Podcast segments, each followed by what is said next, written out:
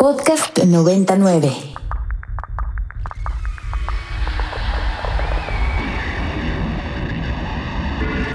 Radio Mórbido.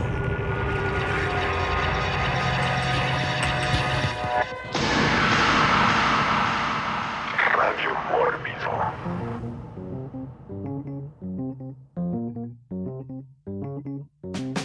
Hola, hola, hola, muy buenas noches a toda la gente que nos esté escuchando en estos momentos en vivo a través de la frecuencia de Ibero 90.9, nuestra casa ya desde hace más de 10 años. Buenas noches a todos. Esto es Radio Radio Mórbido. Y para la gente que tiene el gusto y el susto de estarnos viendo, es porque lo hace a través de la señal de Mórbido TV, nuestro canal de TV de paga que baña, baña desde el satélite toda, toda la América Latina. Y por eso Mórbido es la voz e imagen del terror para América Latina desde México.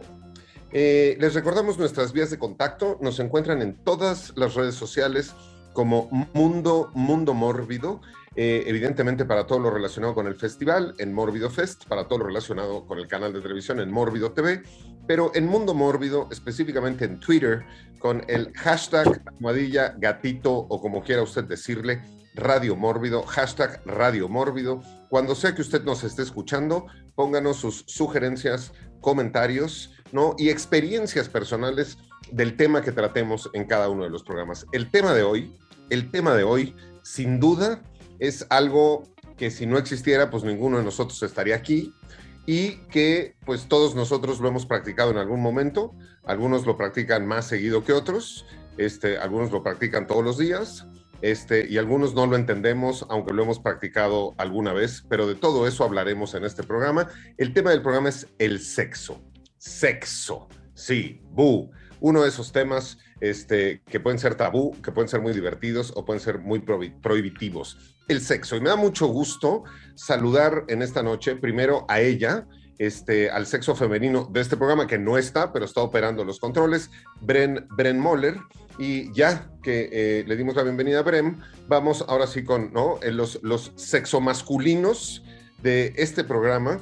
Y ya que hace tanto, tanto calor en estos momentos, y ya que llegó la primavera, que además tiene toda una serie de connotaciones sexuales y reproductivas, eh, les presento a todos ustedes a el señor primavera, pez out, repichas, Nico Ruiz. Ya llegó la época, en efecto, en donde no desentonan tanto mis camisas eh, y, se vuelven prácticas. Y es un gusto estar con ustedes por acá en esta calurosa noche que esperemos que se ponga aún más caliente. Saludos a Eric, a Bren, a Enrico y a usted, comandante supremo. Jay. Y bueno, les recordamos que este Nico, Nico, entre muchas de las cosas que hace, ahora hace un programa de televisión que se llama Cácaro, que lo pueden ver en Capital 21, hablando, hablando de cine y hablando de, todas esas cosas que le gusta hablar. Este Cácaro, Canal 21, no se lo pierdan. Y a continuación, eh, ese que es mi hijo, pero no hubo sexo de por medio. Por suerte, ya conmigo, me lo, a mí me lo trajo el murciélago y ya me lo trajo este, bastante grande. Eh, con todos ustedes, Enrico Wood. Maestro, maestro, ¿cómo estamos? Buenas noches a todos. Y sí, yo aparecí así nada más, como, no, por ahora del espíritu non santo aquí en la oficina. Yeah, muy bien. Y por último, ese eh, que reproduce los comentarios en redes sociales de todos los otros críticos, este, pero acaba, acaba generalmente este, con ellos. Eh, el, el, el, coco de la crítica cinematográfica en México, Eric, Eric Ortiz. Hola Pablo, Nico, Enrico, pues como siempre muy contento de estar por acá y bueno, es un tema bastante extenso y de cine, bueno, muchísimo de qué hablar. Muy bien, y buenas noches este, también a Raje Sabo, a Cristian, a Carolina, a Víctor Salinas, que este, nos está escuchando desde Washington, D.C., Mario, Mario Myers, Fernanda Escobar, eh, Gina Pérez y Marsh. Eh, gracias, gracias a todos los que nos están escuchando en este momento. Y a diferencia de la mayoría de los programas que empezamos con toda una parte científica, ¿no? Este, ortodoxa, donde hablamos, ¿no? De los orígenes de la palabra sexo, y aquí podríamos hablar, ¿no? Del sexo este, en, los animales y en los no animales, y entonces las gánodas y las, las reproducciones, etcétera. Vamos a empezar ya este, ¿no? a ser un poco, un poco más abiertos al respecto. Y quiero empezar esta primera ronda este, considerando ¿no? nuestras primeras impresiones acerca de el sexo y la sexualidad, cuando nos dimos cuenta que éramos seres sexuados y sexuales, este, nuestra primera eh, eh, experiencia sexual, lo que me quieran contar en, en el diván de eh, Radio Mórbido, cada uno, cada uno de nuestros invitados. Primera ronda sexo, Radio Mórbido, Nico Ruiz. Pues nada, creo que, creo que aquí es bastante peculiar porque de, de hecho todo se relaciona un poco con nuestro programa de los juguetes.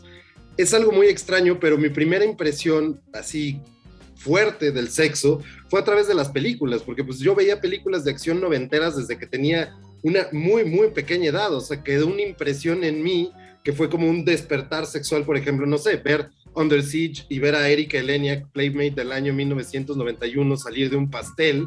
Y yo decía, bueno, ¿qué, qué, qué es esto? Que no entendía muy bien esa atracción, porque pues también estaba bien morrillo, pero me parecía algo como muy interesante. Tampoco entendía muy bien la mecánica, y eso, y eso también justamente es eso, que narrativamente entendía que protagonistas se querían y hacían algo, algo, se encueraban, se metían en una cama y hacían algo, algo que me parecía totalmente coreográfico y que justamente en esas películas de acción noventeras era algo como límpido, ¿no? De cuerpos muy bonitos que se movían al unísono. Después, digo, con el tiempo uno se va dando cuenta que el sexo no es tan bonito como lo pintan, o es bonito de una forma diferente, también es torpe, también es, también es tonto, también te pegas con la cabecera de la cama y te dan calambres, bueno, pasa cualquier cantidad de cosas y que tal vez no era exactamente como lo pintaba Hollywood, pero me acuerdo que una de mis primeras como experiencias sexuales fue como con una amiguita, este, que justamente estábamos, teníamos como ocho años y lo que, lo que estábamos jugando era como jugar a los balazos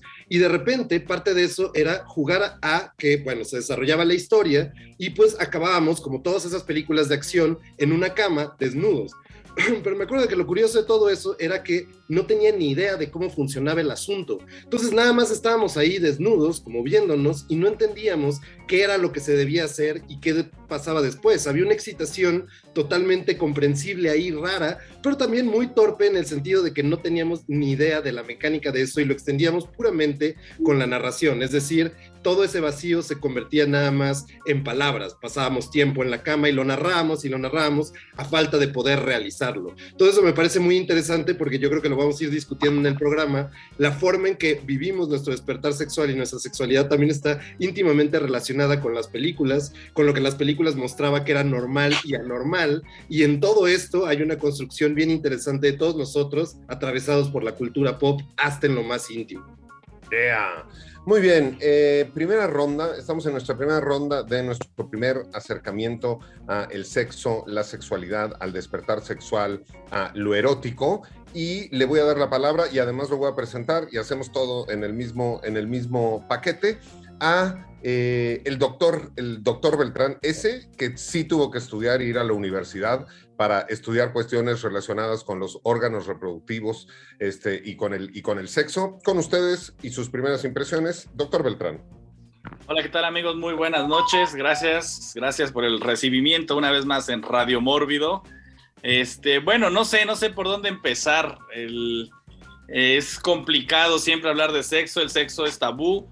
Yo fui educado justo en una época donde pues muchas cosas eran tal cual mostradas como que no se deberían de tocar. Ahora la educación de los jóvenes es mucho más abierta, no se hablaba tan claramente de la sexualidad como se hace ahora. Y pues sí, evidentemente yo creo que ibas conociendo cosas de la sexualidad de la mano con tus amigos de la secundaria y en los, las videocaseteras VHS que te prestaban una película 3X de, para clasificación de adultos. Entonces yo creo que sí, fue un despertar así en una temprana época de secundaria, en donde películas, no sé, como, bueno, ya lo vamos a mencionar más adelante, no voy a quemar mis, mis balas en este momento, es una buena opción guardarlas, pero sí, lo que tiene razón Pablo es en el sentido de que vas comprendiendo aún más la sexualidad cuando te adentras en la carrera de medicina, definitivamente. No solo en el sentido de la fisiología de la sexualidad, sino de tantos mitos y tabús que hay relacionados con ella. Y bueno, tan, simple como diferenciar este género y sexo, que bueno, es ahora es mucho más claro para muchas personas que estamos hablando en la época, viviendo la época de la corrección política. Entonces, pues antes lo entendíamos que, pues, es que es lo mismo, ¿no? Y bueno, todas las prácticas sexuales, es un tema súper amplio y bueno, no sé, vamos a ver ahorita por dónde nos va llevando el maestro Guisa. Muy bien, digo, una de las cosas que habría que entender desde el principio es que lo normal en el sexo no existe. A ver, lo normal para la reproducción es un hombre y una mujer. Lo normal para obtener placer sexual es un hombre y una mujer, un hombre y un hombre, una mujer y una mujer, un hombre y un coche, este, un hombre y un palacio y conferencias mañaneras, este, un hombre y Twitter, una mujer y un vestido, o sea, ¿no? Y ahora que además, eh, digo, Beltrán dice, que ahora tenemos mucho más claro lo de los géneros. Yo creo que ahora tenemos mucho menos claro lo de los géneros, porque ahora es sí el hombre binario, no binario, que se identifica, pero que sí se pone, pero que sí no se quita, pero que sí es transexual, pero hombre, pero mujer, pero no, es, es un poco más complejo, o por lo menos para los que tenemos cierta edad, pero dejamos claro que sexo es sexo y lo normal en el sexo no existe, ¿no? Para cada quien su sexualidad es, es particular ya para reproducirse hombres y mujeres, pero próximamente lo haremos de probeta y nos quitaremos ese asunto, ese asunto de en medio. Vamos con Eric, Eric Ortiz. Pues igual ya, ya lo han mencionado tanto Nico como el doctor de la idea de las películas, los VHS. Digo, obviamente tuve en la primaria pues clases de, de educación sexual y todo, pero sin duda como el primer como la primera dosis de adrenalina, así de shock, de qué es esto, qué está pasando, pues fue toparme con una película porno. ¿No? En un VHS. Digo, no creo que haya bronca que diga eh, ya falleció, era de mi abuelo. Y yo en, ese momento, así como antes de ser puberto, ya en esos años, no sé, 11, 12 años, por ahí grababa mucho eh, programas de tele en VHS, eh, Los Simpsons, South Park, y un día me prestó así un video que no tenía y resulta que era una película porno. Entonces, bueno, repito, sí fue como ese ese shock de, pues ya a lo largo de toda esa eh, era, de esa etapa, pues el cine, ¿no? Fue parte de esa exploración. Eh, y bueno, ya en la, en la vida real sí me tomó todavía algunos años en tener mi primera relación, pero pues todo viene eventualmente. Yeah, muy bien. Digo, sin duda, eh, todo es generacional, porque em, hoy, hoy en día, pues con el acceso a Internet, ¿no? Toda la cuestión del acceso a la pornografía, ¿no? Y a cuestiones sexuales, pues es como muy distinto. Se habla aquí de los este, VHS, que también podríamos hablar de los Betamax, que creo que fueron antes de los VHS, pero también previo a eso están las revistas. A mí me tocaron las revistas. O sea, lo primero fueron las revistas y de hecho mi primera aproximación algo que tuviera que ver con erotismo y sexualidad y no es y no es un chiste políticamente incorrecto fue con a ver con el National Geographic no y las etnias este que tenían con los pechos afuera y también con una enciclopedia y unos libros de psicología este, que tenía mi tía Virginia, que era, era psicóloga, donde venían pues todas las, ¿no? Las parafilias y, las perversiones y toda una serie de cosas, y venían toda una serie de dibujos ahí. Entonces lo mío empezó con dibujitos y luego con revistas y luego ya fue con películas y luego ya pasó, ¿no? A la vida real, este, la exploración, no necesariamente la relación, porque cuando dice Beltrán, no, no, fue a muy temprana edad en la secundaria, yo me quedé así como, mm, ups, porque para mí muy temprana edad fue en la primaria. O sea, mis primeras como investigaciones al respecto fueron en la primaria. Vamos con mi, hijo no sexual, eh, Enrico Wood. Ya, ya que estamos hablando así como de, las primeras, pues mi historia en la adolescencia era como, no ayudaba para nada que me veía como Peter Parker y McLovin, ¿no? Entonces no me pelaban para nada así en mi adolescencia, pero luego hubo un cambio muy drástico como, como por ahí de los 17 años en donde como que cambié físicamente y entonces ya me empezaban como que a notar las chicas y todo esto, pero también hubo como tres años, como por ahí de los 17 a los 18, en los que mi, vida así se volvió como una de estas comedias tipo Superbad o algo así, eh, American Pie, en donde yo trataba de cerrar el trato, ¿no? Y, claro, los, los fajes y todo esto, pues empezaban a subir como de tono, ¿no? y disculpen ustedes la, la, la, la, falta de modestia, ¿no? Pero pues sí hubo como un cambio físico, ¿no? Entonces, pero lo más curioso es que no, se, no cerraba el trato porque no se, entraba un oso por la ventana o, o Putin en, invadió Ucrania, pero en el 2000 algo, no, 2006, una cosa así. Este, y entonces fueron como años así súper frustrantes como el, el, Coyote y el Correcaminos, donde le fallaban los productos Acme, hasta exactamente por ahí de los finales de mis 18, cuando por fin se dio. Entonces fue así como, fueron unos años así como de, de neta, de, de, yo cuando veo esas, esas comedias de, de, adolescentes como Porky o American Pie, la verdad sí me siento muy identificado porque to, así toda mi generación era lo mismo y yo, este, les digo, ¿no? Era muy curioso ver ese, ese cambio de la, ¿no? de la pubertad a la adolescencia y los, los cambios físicos que conllevan y, y, cómo la gente te percibe. Y claro, no ayudaba para nada que era no fan de Star Trek y los cómics antes de que fuera cool. Este, y que de repente un, un día pues ya la, cara y la voz y cosas por el estilo te cambian y, gente que no te pelaba antes te empieza a pelar. Y mi torpeza, porque con todos los cambios físicos seguía siendo la misma persona. Entonces, mi torpeza y, mi falta de, skills sociales y de con eso, con, mucha práctica, mucho tiempo después fue cambiando, ¿no? Pero en ese entonces que mis cuates me, me reía mucho porque decían que yo explotaba todo, porque se me acercaban a mí y hablaban conmigo, las chicas que estaban más guapas, con, y, y, de repente yo salí con una estupidez de, oh, sí, pues me gusta Batman Beyond o algo así. Entonces, no, arruinaba todo y mis amigos así de, no, ¿qué haces? Y así, lo siento, no puedes sacar al nerd de, de la noche a la mañana, ¿no? Aunque te muerda la araña radiactiva.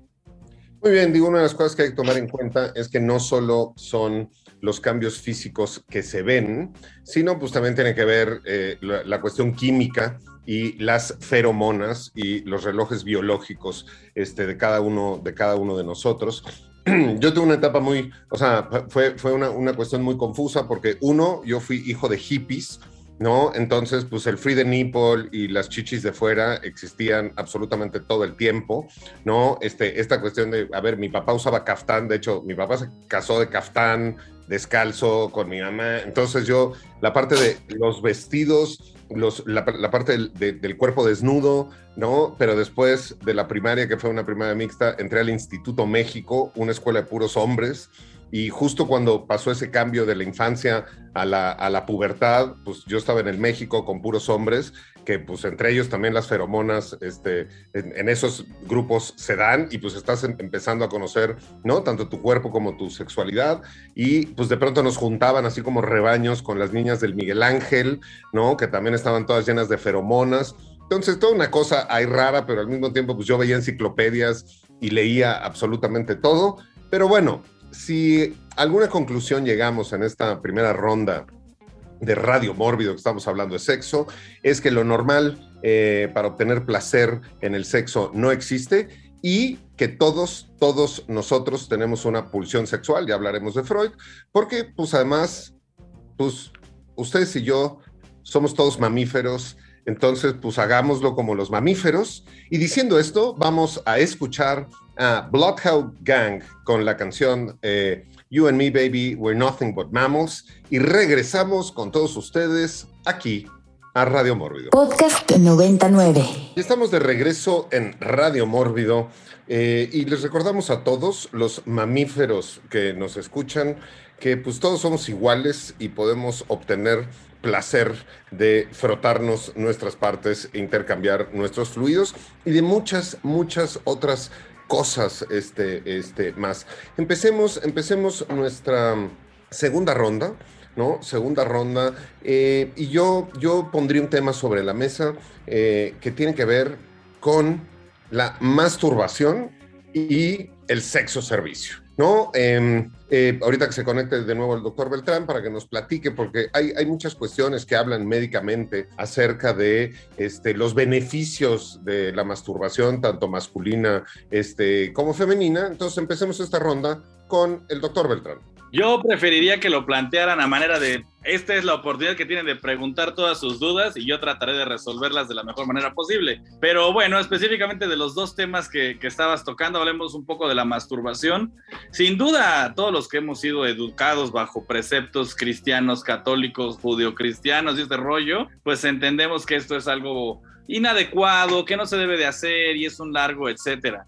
hablando desde el punto de vista médico, fisiológico, sin duda, la, el acto de la masturbación y del autoconocimiento eh, de cuáles son las zonas que para ti son placenteras es fundamental y es básico. Así es que no, no está mal, es algo indispensable dentro de la vida y es como cuando te preparas para un maratón. Primero tienes que correr una carrera de 10 kilómetros, después una de 21 y al final estás listo para, para el maratón. La autoexploración y el conocimiento es benéfico y de hecho por ahí hay algunos estudios que al menos en varones eh, dicen que por lo menos eyacular una vez a la semana o más de estas por semana puede ser que lleguen a asociarse con una disminución en el riesgo de tener cáncer de próstata. Esto está relacionado con la contracción de las vesículas seminales y de la próstata y que en teoría pudiera haberse beneficiado el organismo con esto. Entonces, bueno, hay un montón de temas que se pueden derivar de todo esto y no sé si alguien más bien quisiera plantearlo como mito y, trataré de resolverlo.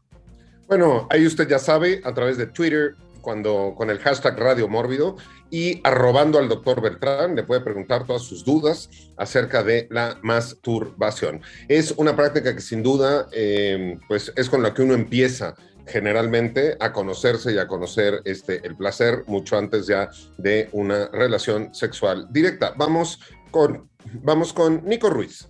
Nada, sobre, sobre el tema de, la masturbación y todo eso, ahorita planteaba algo bien interesante el doctor Beltrán, que es pues también esto, ¿no? La idea de, de, la crianza. Y, y creo que justamente eso, no podemos plantear realmente como nuestra idea de sexualidad si no es pensándola cómo estamos atravesados por la cultura, ¿no? Yo, yo fui criado en un completo este, ateísmo, este, y de todas maneras, ciertas cosas me causaban placer siempre, ¿no? Me causaba excitación desnudarme porque se me hacía algo prohibido, ¿no? Algo como que, no estaba dentro de las normas y todo eso, porque claro, crecimos dentro de un ambiente cultural que prohibía cierta idea de contacto con el cuerpo, todo en un sentido bastante peculiar, ¿no? O sea, los griegos y los romanos, nosotros sabemos lo, lo, cachondos que eran y nada más tienen que ver los hermosos murales de Pompeya para, para entenderlo, o muchísimos otros relatos muy interesantes sobre sexo en, la antigüedad greco-latina, pero de pronto también aparecieron estas cosas, ¿no? Una, lectura peculiar de Platón que decía o que, interpretaba para los preceptos cristianos la idea de que medio el cuerpo no importa, ¿no? Lo que importa es otra cosa, la esencia, lo que está más allá. Y eso interpretado por el cristianismo pasó a un desprecio y a un miedo hacia todo lo corpóreo. Lo corpóreo es ahí en donde está el pecado, es ahí en donde empezó a tener pena este, Eva y Adán, es ahí en donde se condenó la humanidad desde el principio, porque desde el nacimiento está manchada, está mancillada por esta cosa que es el cuerpo de la que nos vamos a librar cuando nos muramos para saber si vamos a ir al infierno o al paraíso. Entonces lo que importa es la otra vida y lo que menos importa es el cuerpo. Y ahí empezó toda esta idea del castigo del cuerpo y del desprecio hacia el cuerpo, al menos en esta cultura occidental, que es sumamente interesante. Pasó mucho tiempo justo para llegar a estas conversaciones médicas sobre la masturbación, en donde se habla de los beneficios fisiológicos que decía el doctor Beltrán de la masturbación, porque mucho tiempo eran otra cosa, mezclados con unos mitos totalmente Todos sabemos todas esas ideas de el pelo en la mano, que te vas a quedar enano y demás cosas por ahí relatadas en una canción del personal. Este, pero, pero es, es bastante interesante todo eso. Y también es bastante interesante que la masturbación no nada más no sé, no nada más es como una cuestión física o totalmente natural. En verdad, hay una cosa mental muy interesante sobre, sobre la masturbación y sobre eso. Por ejemplo, si ustedes llegan a leer alguna vez al Marqués de Sade, tiene cosas muy interesantes, tiene cosas muy reflexivas, pero en realidad en su pluma se nota que ese tipo escribía para masturbarse. ¿En qué sentido? O más bien, escribía en vez de masturbarse. Todo lo suyo son fantasías hipersexualizadas que en verdad encontraban una forma de salir a través de su pluma. Entonces sí, mientras nosotros estábamos ahí tocándonos como enfermos en, cuando éramos adolescentes, viendo revistas o, películas en VHS o lo que fuera que le tocara a usted, el Marqués de Sade en vez de eso escribía. El onanismo pues tiene muchas vías y es muy extraño cómo lo consideramos culturalmente como algo prohibido cuando es algo en verdad que todos hacen. Bueno, cuando Nico eh, les dice, si ustedes alguna vez leen el Marqués de Sade, lo que en realidad quiere decir, y les decimos en Radio Mórbido, es, si usted nunca ha leído el Marqués de Sade, es momento para que apague Radio Mórbido y se ponga a leer el Marqués de Sade porque deberían de ponerlo en la primaria. O sea, en vez de ponerte Moby Dick y ponerte ese tipo de cosas, te deberían de poner el Marqués de Sade en la primaria y ya en la secundaria Saló de Pier Paolo Pasolini. Serían mis clases si yo fuera maestro de educación sexual. Vamos con eh, eh, Enrico Wood. Bueno, mi, yo, yo puedo decir algo que es como mi material favorito eran unas Playboy de los 70s. No sé por qué lo- los 80s no me gustaban, no era como mi, mi cosecha favorita, pero esas eran las que ustedes dirán, pero ¿cómo rayos obtuviste unas Playboy de los 70s? Eran vintage, estaban en unas cajas. No, creo que eran de, de un tío o algo así y que cuando, eh, cuando dejó la universidad quedaron ahí en, en, en, en la casa y en la una de las mudanzas las, des- las descubrí era así como el jackpot, ¿no? Pero recuerdo que eh, fue así como, porque en una escuela católica, ¿no? Entonces obviamente era todavía más re- reforzado todo esto de muchachos, no lo hagan porque si no, además de que vayan al infierno, se van a deformar. Eran como un montón de cosas así. Pero lo más curioso es que también teníamos una clase de biología y, de- sí nos, nos ponían los videos de educación sexual. Era como una cosa completamente contradictoria y, no sé cómo eran como los, las peleas internas entre profesores y, como el régimen católico de los padres, ¿no? Que sabíamos que las tenían, porque un día nos enseñaban una cosa y, el otro lo, lo contradecía. Si lo que vieron en esa clase no lo hagan.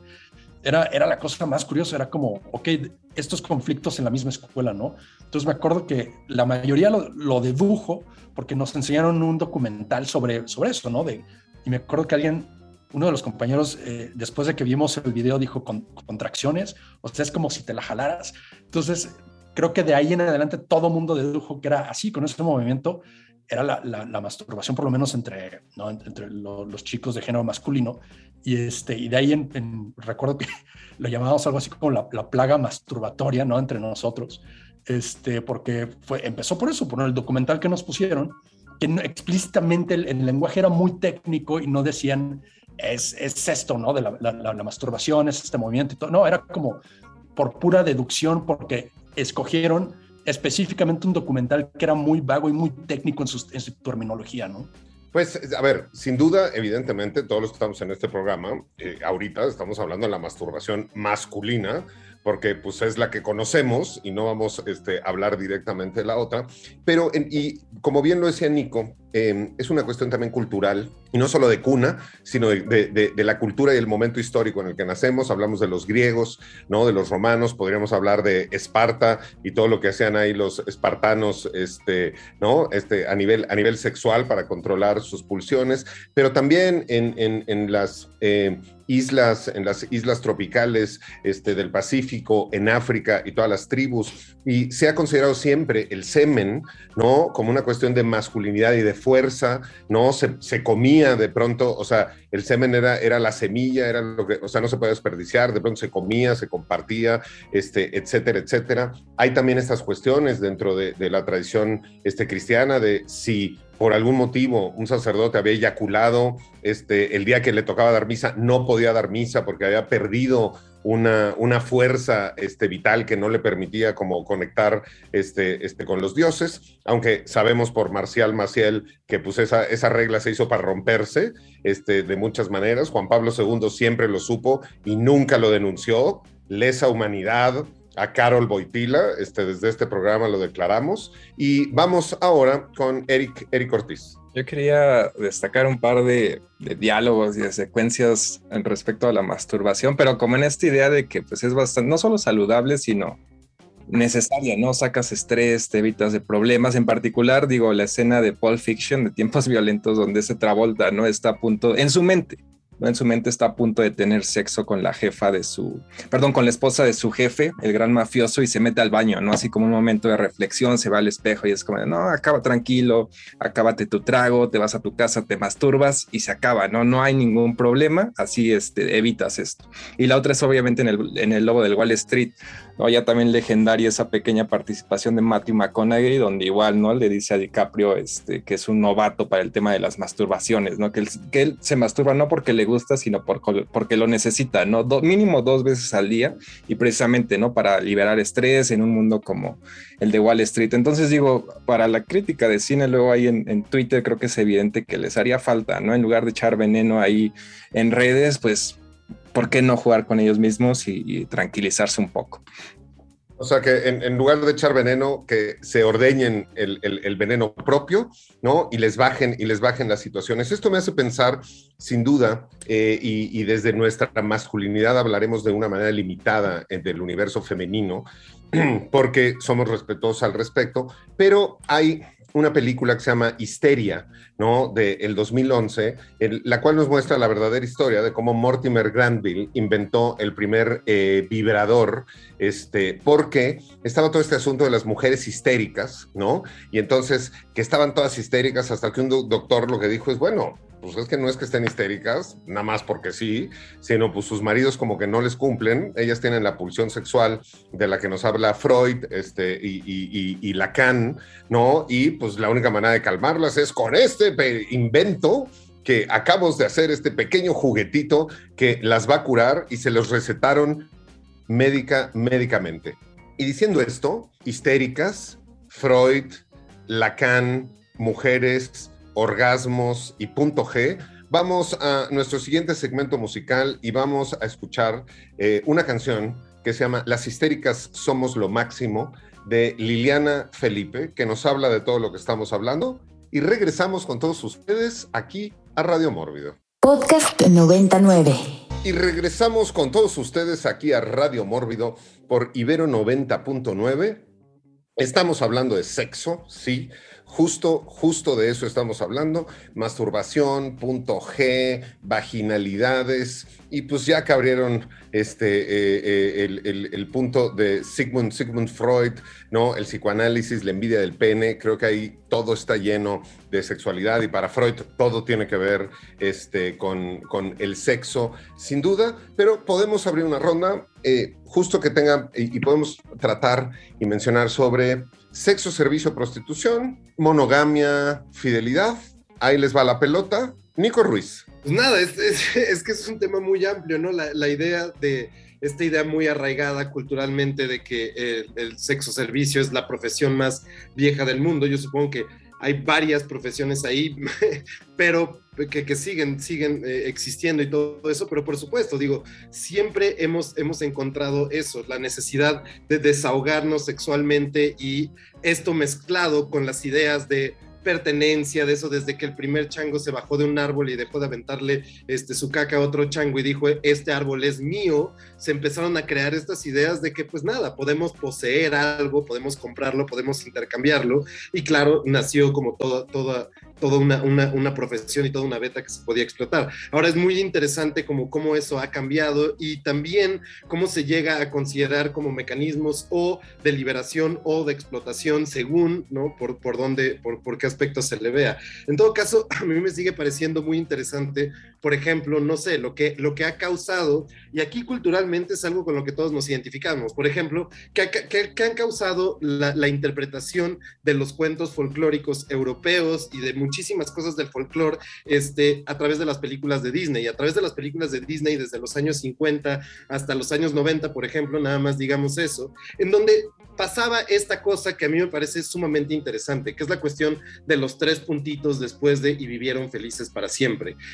Todo, todo el aspecto de un cuento de hadas tratado por Disney acaba en eso, ¿no? Es toda la conquista, toda la idea, el caballero, toda la interpretación del amor cortés, ¿no? Medieval, que era la idea sublimada de que el amor no era nada físico. Y esto estamos hablando de algo profundamente cristiano, ¿no? Sino que era esta idealización de la otra persona por la que luchabas, por la que batallabas, que te daba una prueba de amor, por ahí. Y se acababan los cuentos de hadas con y vivieron felices para siempre tres puntos, con un matrimonio, con esta idea de que se hacía una pareja monógama. Y en esos tres puntitos, después del y vivieron felices para siempre, está toda la relación sexual, está toda la idea después del matrimonio, toda la vida en donde las personas ya podían vivir corporalmente eso, pero esa era la parte que siempre nos fue negada. En esos tres puntitos está toda la idea de que la parte corporal, la parte de realización corporal del amor, es una cosa que no importa. Todo lo anterior, la idealización, pensar a la persona por su profundidad y no por su físico, etcétera, etcétera, todas estas cosas bastante terribles que nos metieron del amor romántico,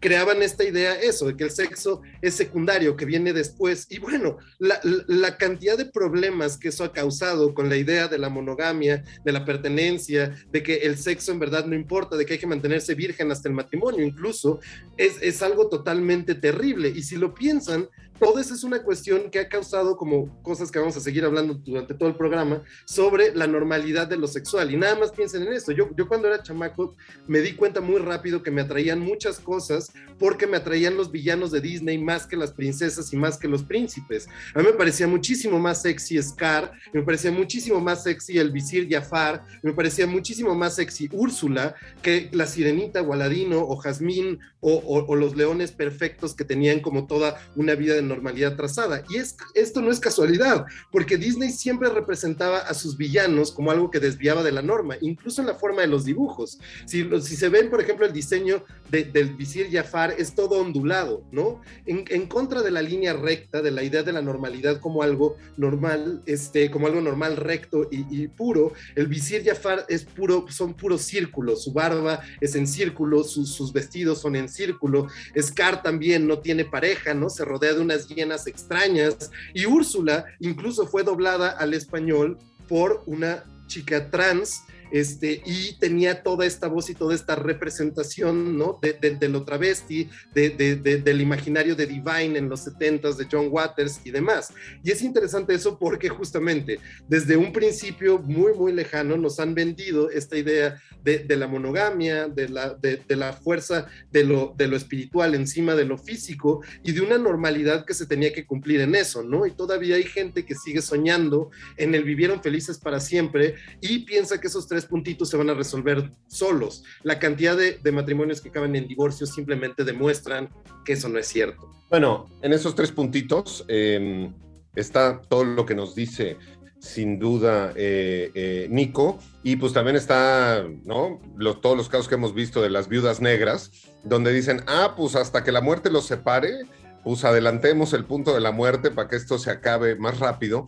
Pero también hay una cosa muy importante en lo que dice Nico, que a él le atraían este, más que las princesas y más que los príncipes, los villanos y las cosas distintas. Y eso justo es una parafilia, ¿no? Parafilia del griego para, al margen de, y filia, amor, es un patrón de comportamiento sexual en el que la fuente predominante de placer se encuentra en objetos, situaciones, actividades o individuos atípicos. Lo que nos acaba de describir Nico, entonces él tiene más de una parafilia, sin duda alguna, y hablaremos ahorita de parafilias. Vamos con el doctor Edgar Beltrán. Pablo tocaba un poco esta de la tema de la prostitución. Y bueno, yo creo que es cultural eh, dependiendo de dónde lo estemos manejando, porque esto puede ser tan socialmente aceptado como en Ámsterdam y sus famosas vitrinas, en donde, bueno, pues tú vas y escoges lo que quieras esa noche experimentar, pero puede llegar a ser un tema sumamente delicado.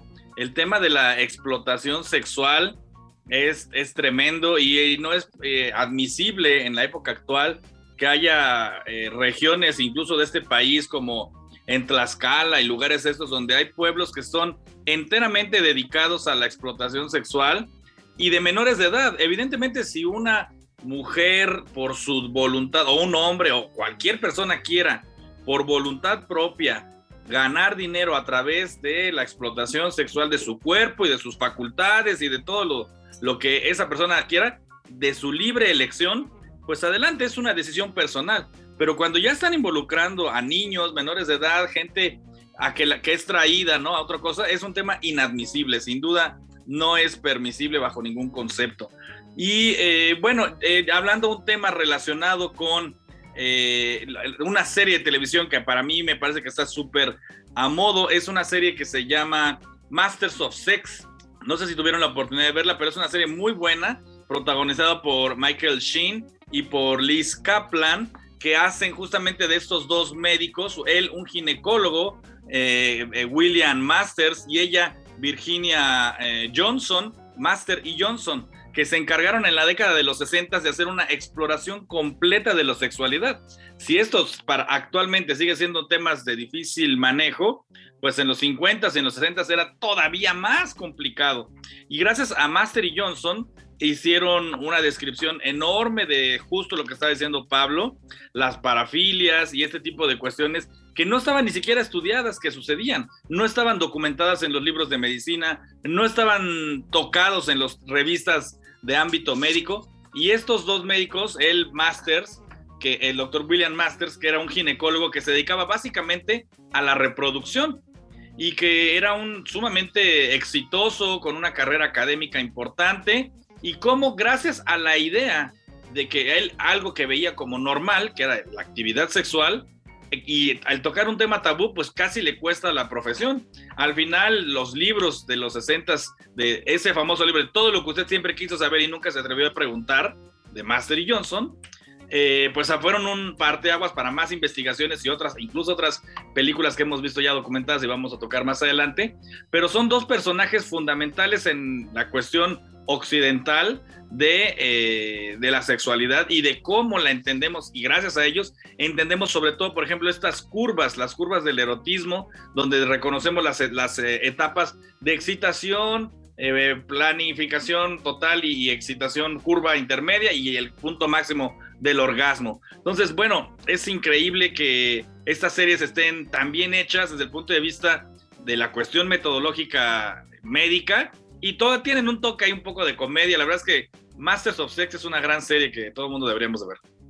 Muy bien, hablando de esto, me recordaste a Woody Allen vestido de espermatozoide, quejándose absolutamente de todo y de una teta gigante también, ahí este, una teta kaiju recorriendo por ahí las calles en esta película, de todo lo que usted siempre quiso saber del sexo y no se atrevió a preguntar. Enrico Wood hay algo que quiero complementar sobre lo que dijo Nico hace rato del amor romántico, sobre todo en la ficción y en lo que hemos consumido, que es el sexo como recompensa, que me parece también uno de los acondicionamientos en la, en, la media ¿no? más erróneos que creo que se nos han venido inculcando, que es que si tú no salvas a la princesa como en Mario Bros o, o salvas a la chica en la película, tienes que ser recompensado con sexo, ¿no? Porque en sí el sexo es una recompensa, ¿no? El orgasmo masculino es una recompensa biológica por eh, perpetuar la especie, ¿no?